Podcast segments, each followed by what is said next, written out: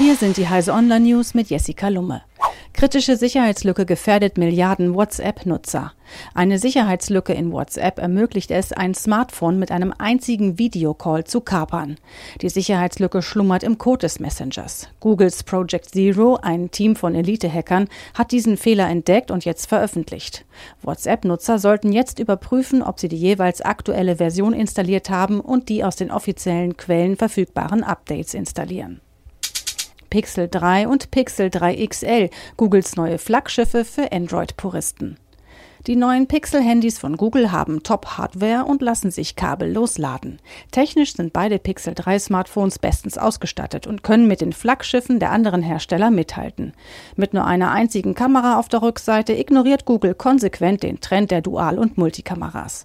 Die Smartphones sollen am 2. November in den Handel kommen und in den 64 GB Varianten 849 Euro bzw. 949 Euro kosten. PayPal jetzt als Bezahlmöglichkeit bei Google Pay. Der Bezahldienst PayPal unterstützt nun auch Google Pay. Das geht aus einer Hilfeseite von PayPal hervor, laut der die kontaktlosen Zahlungen von jedem im PayPal-Account bestätigten Bankkonto abgehen können.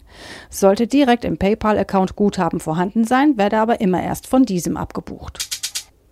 ARD ZDF Online-Studie 2018. Erstmals über 90 Prozent der Deutschen online.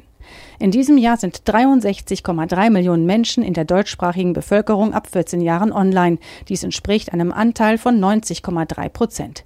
Damit liegt der Anteil der Onliner in diesem Bevölkerungsteil erstmals über 90 Prozent, wie aus der ARD ZDF Online-Studie 2018 hervorgeht. Im Vergleich zum vorherigen Jahr sind demnach noch einmal knapp eine Million Internetnutzer hinzugekommen. Auch die tägliche Nutzungszeit nimmt weiter zu. Sie liegt jetzt bei drei Stunden und 16 Minuten. Das sind im Vergleich zum Vorjahr 47 Minuten mehr. Diese und alle weiteren aktuellen Nachrichten finden Sie auf heise.de.